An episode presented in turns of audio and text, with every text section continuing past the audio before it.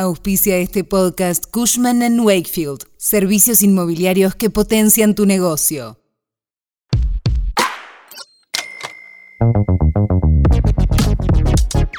Massa volvió a anunciar nuevas medidas para aliviar el bolsillo y esta vez les toca a los trabajadores independientes que no pagan el impuesto a las ganancias.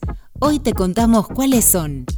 Cuando arranca el día en el tren volviendo a casa o mientras salís a caminar, nosotros te contamos qué pasa y te hacemos la economía más fácil. Soy Melina Greco y esto es Economía al Día, el podcast de El Cronista. Seguinos en nuestro canal de Spotify y escuchanos todas las mañanas.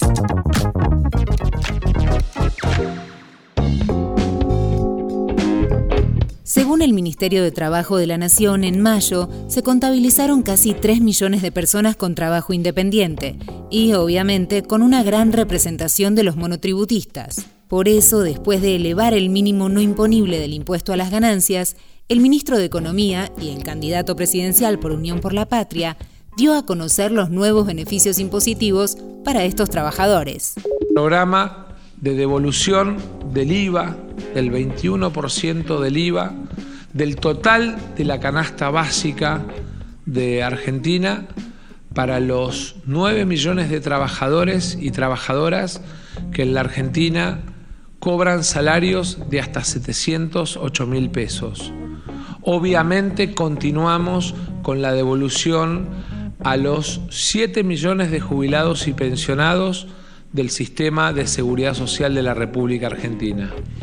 Hemos incorporado además al beneficio a los 2,3 millones de monotributistas que no tienen otro ingreso, es decir, que son monotributistas puros, no importa la categoría de su aporte, también a este beneficio. Y hemos además consolidado a la asignación universal por hijo como parte de los beneficiarios de este programa.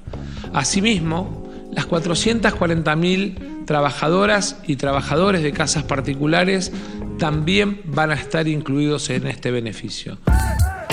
Dentro del esquema en evaluación se prevé la creación de nuevas subcategorías de monotributo. Esto se realizaría a través del incremento del techo actual con el objetivo de reducir la cantidad de trabajadores que pasen al régimen de autónomos. Además, quieren avanzar hacia una reducción de los montos de facturación actualizadas por última vez en julio. Ante las críticas que recibió el gobierno por ocuparse solo de los asalariados y no de los autónomos, el titular de aduana Guillermo Michel hizo la siguiente aclaración. Para que se hagan una idea, el, impuesto a las ganancias sobre los ingresos del trabajador representa entre el 27 y el 31% de los que pagan impuesto a las ganancias, ¿no? Un costo muy elevado. ¿Por qué? Porque cobra todo el sueldo en blanco y de alguna manera el, gobierno pesca la pecera con los trabajadores, por eso la decisión del ministro más avanzar en este sentido. Con los autónomos es distinto, el impuesto representa entre el 14 y el 17%. ¿Por qué? Porque tiene una serie de deducciones que el empleado no tiene. Se puede deducir gasto de la oficina, una, una serie de gastos, con lo cual el análisis es en otro plano, en otro escalón. Bueno, ¿y a vos qué te parecen las medidas?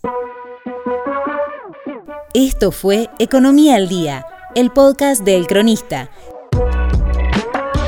Seguinos en nuestro canal de Spotify y escuchanos todas las mañanas. Y si te gustó el podcast, podés recomendarlo. Coordinación Periodística Candelaria Domínguez. Producción SBP Consultora. Hasta la próxima.